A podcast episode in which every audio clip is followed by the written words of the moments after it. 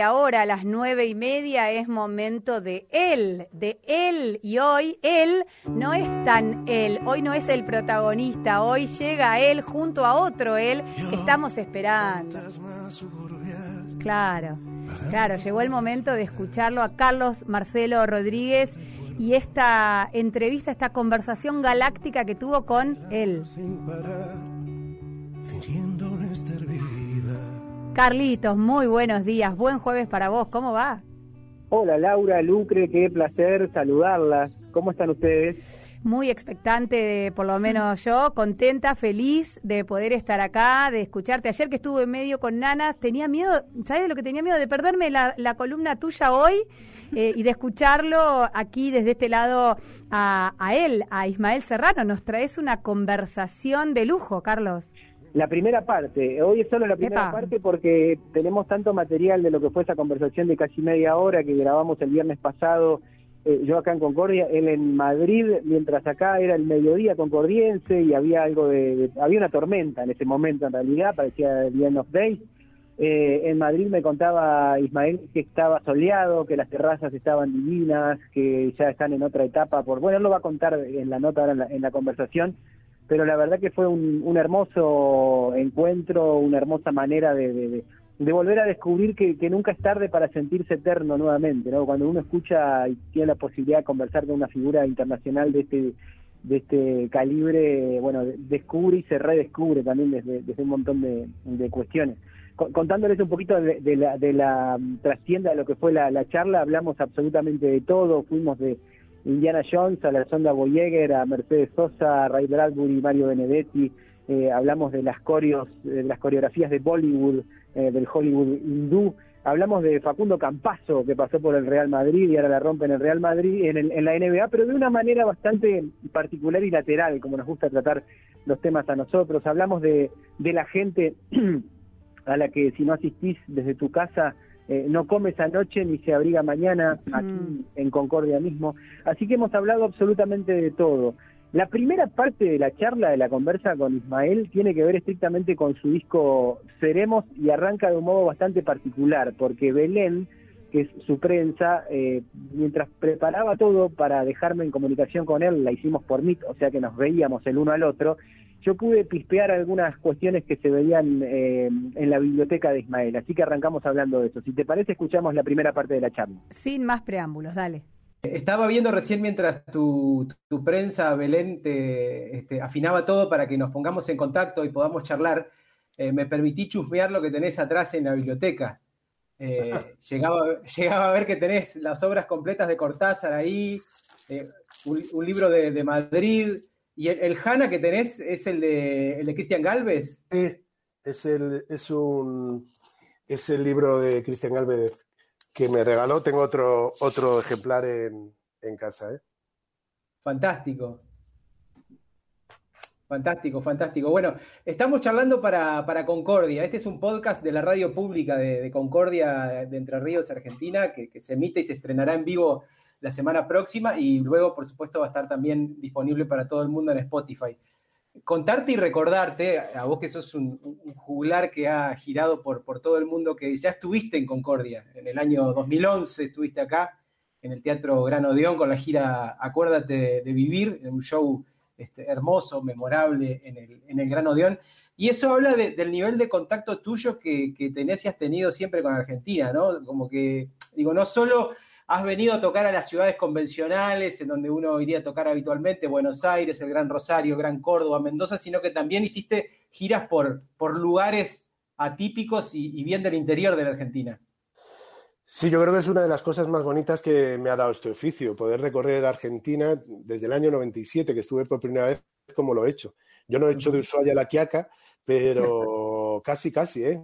eh he podido recorrerla de Ushuaia, de Ushuaia a, bueno, a Jujuy eh, y, un poco más al norte y, he podido recorrerla no solo para cantar, me he permitido poderla recorrer. Además, ha habido otra cosa notable, es que las, eh, huelgas de aerolíneas, las cenizas de los volcanes también, eh, me han obligado a recorrerla por carretera que te permite conocer mucho más el país. Viajes muy, muy largos, casi de Buenos Aires. Me acuerdo una vez que tuvimos que recorrer prácticamente Buenos Aires a Ushuaia en carretera, con alguna, evidentemente, comparadas en medio, y nos ha permitido conocer lugares maravillosos. Eh, también es verdad que yo me echo la guitarra al hombro y me puedo permitir eso, ¿no?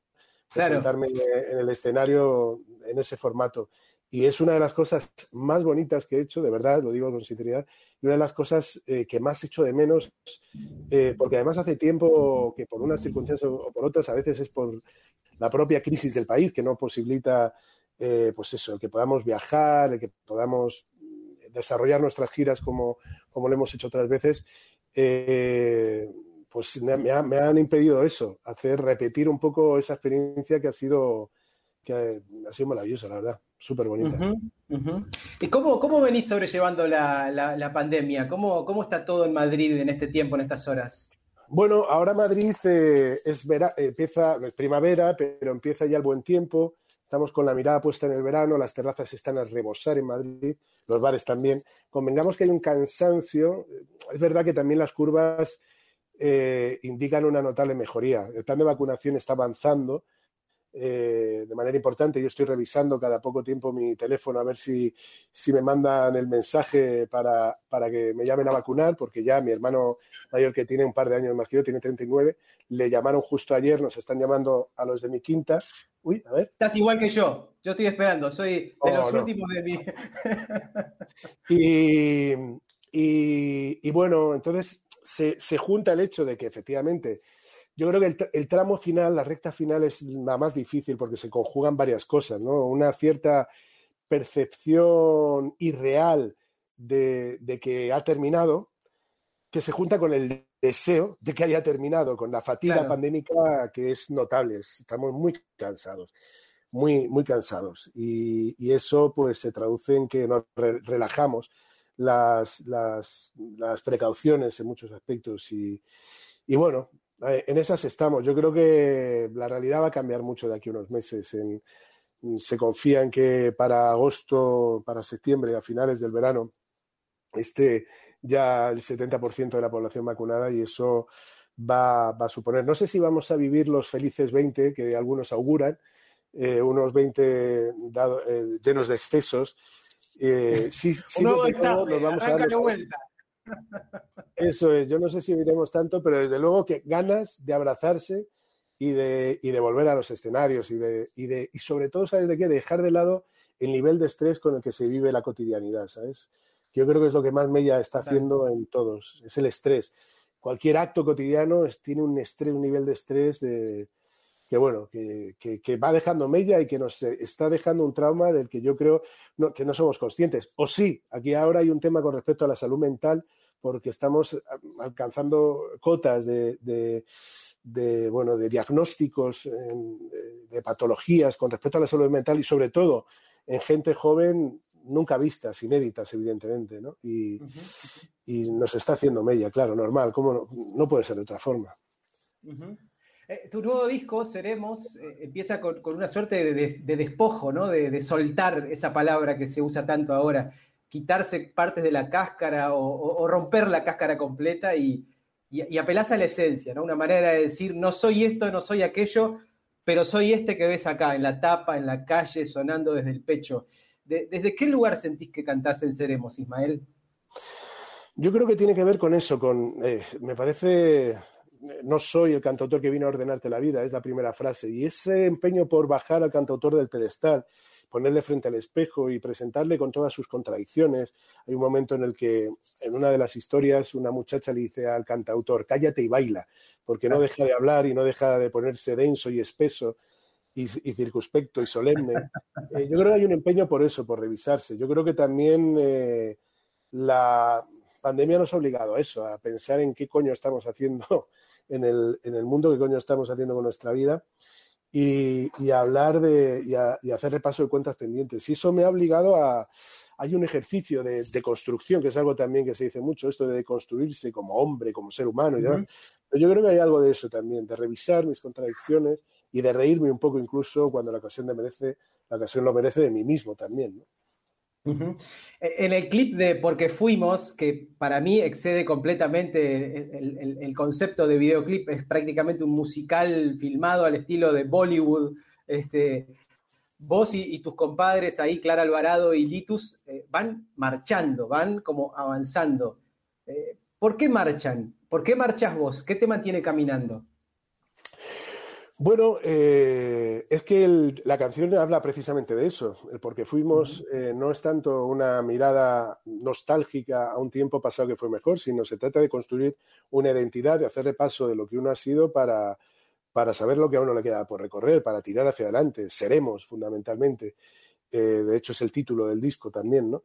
Y tiene que ver con eso, no, no con la nostalgia. Hay dos tipos, para mí hay dos tipos de nostalgia. Una, una que es tiene un componente reaccionario, un componente reaccionario que tiene que ver con pensar que cualquier tiempo pasado fue mejor, antes vivíamos mejor, antes tal, y que a veces uno proyecta una fantasía que no, que no se corresponde con la realidad. Antes molábamos mucho más, antes...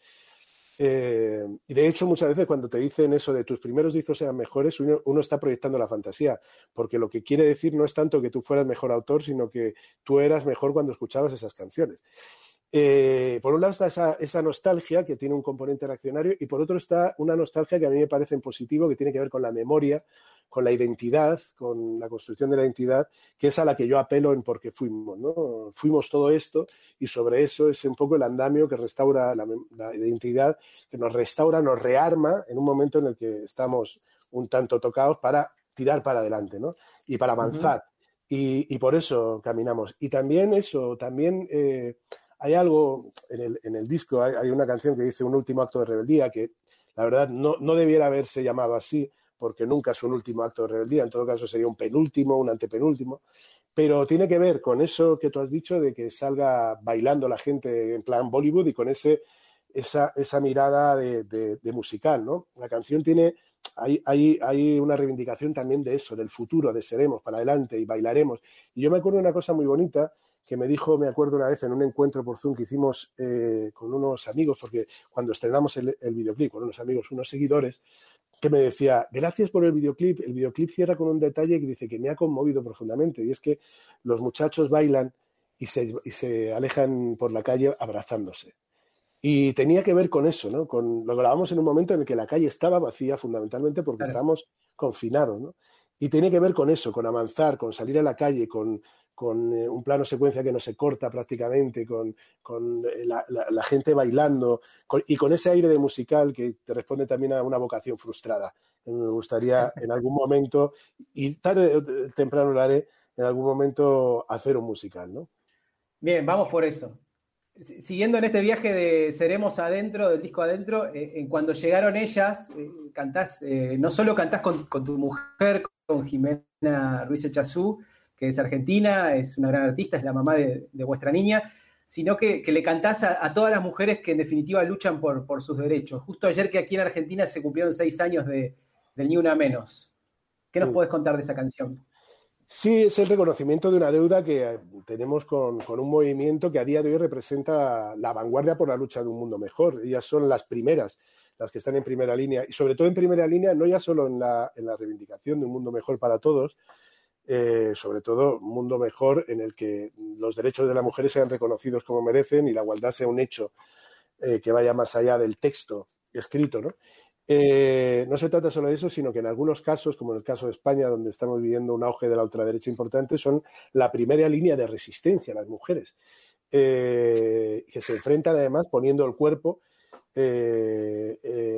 cuando en, momentos críticos y difíciles, como lo están haciendo, como lo hicieron en Chile, cuando salieron, salió toda la gente a la calle, dando lugar a este proceso constituyente que se está viendo, o como lo hacen incluso en Colombia. O sea, las mujeres están, también, eh, como dice la canción, habían perdido tanto que perdieron el miedo. Yo creo que de eso se trata, que están dando una lección en muchos aspectos.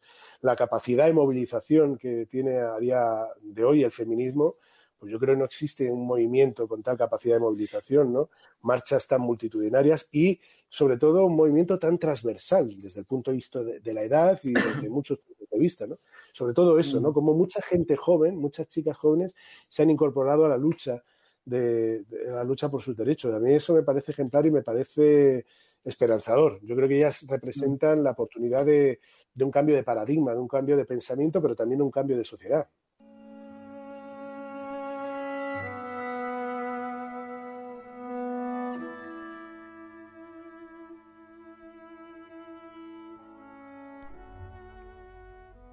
Ahí estamos, ahí estamos. Carlos, ¿estás por ahí?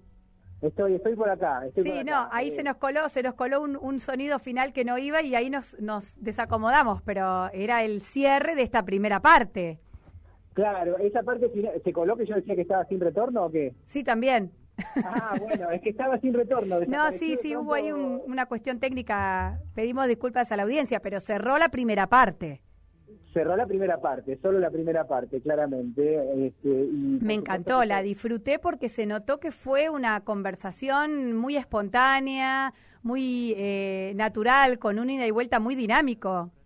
Mira, me quedé con la sensación de que podríamos haber seguido charlando bastante rato más, eh, Laura. Eh, Soy absolutamente sincero. Yo sé que eh, porque después nos quedamos conversando otro ratito tras la grabación, él se enganchó mucho con la charla, la segunda parte también es deliciosa, va por otros lados, ya nos vamos del disco, empezamos a hablar de, otras cuestiones que creo que a ambos, eh, y cuando digo ambos, incluso también a la concepción del programa y a la radio, nos incluye. Eh, y eso estuvo buenísimo también, tener esa, esa empatía de, pensamiento en un montón de, de, cuestiones y sobre todo de maneras de ver el mundo, ¿no? Él lo expresaba también aquí a lo último hablando de cuando llegaron ellas, que es la canción eh, que, le hace a las mujeres, que es hermosa, que recomiendo que busquen el disco, que se llama Seremos. La verdad que ha sido un, gran placer, un, honor conversar con, con, Ismael Serrano. La verdad que pensaba mientras lo escuchaba no muy atentamente y decía, bueno, acá estamos escuchando más a la persona detrás del artista que a su música, que a su obra, que por ahí es lo que más habitualmente solemos compartir los jueves. Pero sin embargo, una cuando se identifica con un artista, cuando le gusta a una persona que hace arte y le gusta su arte, se identifica también con la forma de pensar y está bueno conocer quién está detrás de esa canción, de esa música y que ese, ese conocer nos permite entender las letras, en este caso de las canciones, por ejemplo, ¿no? Y conocer las convicciones, que ya las conocíamos, pero digo, escuchar la actualidad, si se quiere, de las convicciones de Ismael Serrano, lo convierte en, o nos hace también comprender por qué todavía es un artista tan vigente, a pesar de que, como contaba él, desde el 90 ya está recorriendo el país. Claro que sí, claro que sí. Bueno, su mujer es argentina. No sabía, me enteré recién, che. La verdad que la parte íntima de, Ismael Serrano no tenía ni idea. Ni idea. ¿Quién es? Jimena Ruiz, Jimena Ruiz Echazú es eh, actriz y cantante, eh, sobre todo de público infantil. Eh, ella ha trabajado mucho aquí en Argentina y bueno, cuando se radicó en Madrid para vivir con, con Ismael, que se, se casaron y se fueron a vivir allá, eh, también continuó su, su carrera y eh, de hecho incluso hasta han hecho espectáculos en conjunto. Eh, eh tiene otra otra otra parte de su carrera poco conocida que es el tema de la composición de música para niños y de cuentos para niños. Además es un tipo absolutamente multifacético, o, tiene una editorial que se llama Hoy es Siempre, en donde publica libros. La verdad que es este un, workaholic en el mejor de los sentidos a nivel de, la sensibilidad. Es un tipo que tiene su carrera eh, destinada a esto. Y nos encanta reconocer a figuras como la, de Ismael Serrano. La verdad que ha sido muy, muy eh, amena y muy agradable de escuchar esta primera parte de la conversación que sigue la semana que viene, Carlos. Que sigue la semana que viene, claramente, así que yo les diría que estén atentos. Eh, vamos, esto, esto queda subido ahora a Spotify dentro de de, un ratito ya disponible para que todos lo puedan escuchar, aquellos que se lo perdieron, la verdad que tener la posibilidad de conversar mano a mano con Ismael Serrano eh, no, es una cosa que sucede todos los días y a mí particularmente y al programa la verdad que me, pone cada vez más contento de, seguir formando parte de, Tarea Fina y tener estos, estos lujos que nos damos. La verdad que un verdadero placer, Carlos, y nos despedimos un, por ahora hasta el jueves que viene con la continuidad de esta charla galáctica hermosa que tuviste con Ismael Serrano, pero nos vamos escuchándolo un poquito, ¿no? Un poco de, música. Escuchándolo poquito, claro, claro. Desde el disco Seremos y con la certeza, Laura, Lucre, de que hoy es siempre todavía. Las quiero mucho, abrazo grande. Un abrazo, Carlos.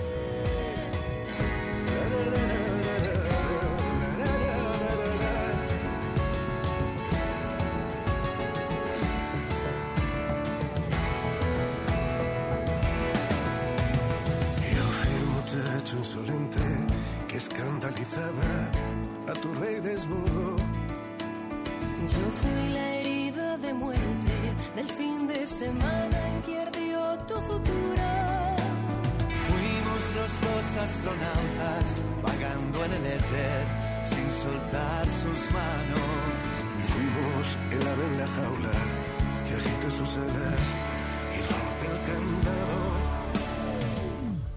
Y ahora ya ves, buscando la senda que vuelve hacia ti y ahora aprender que quedan mil puertas aún por abrir. Porque fuimos seremos, a pesar del cansancio, gritaré para que al fin me encuentres.